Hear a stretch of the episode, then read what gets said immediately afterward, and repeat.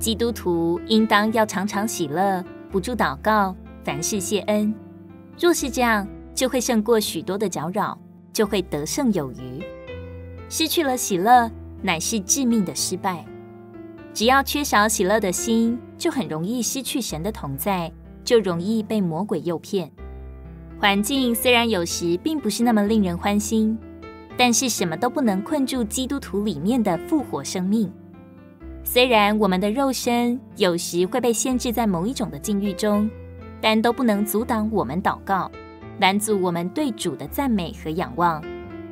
我们若不把我们的挂虑都交在神的手中，世界所给我们的挂虑就要压死我们。我们不要把从世界来的忧愁都握在自己的手里，乃是要把它放在神那里。什么时候我们不喜乐了，定归是远离了神的面；什么时候我们高兴不起来了，是忘记了还有一位爱我们的主。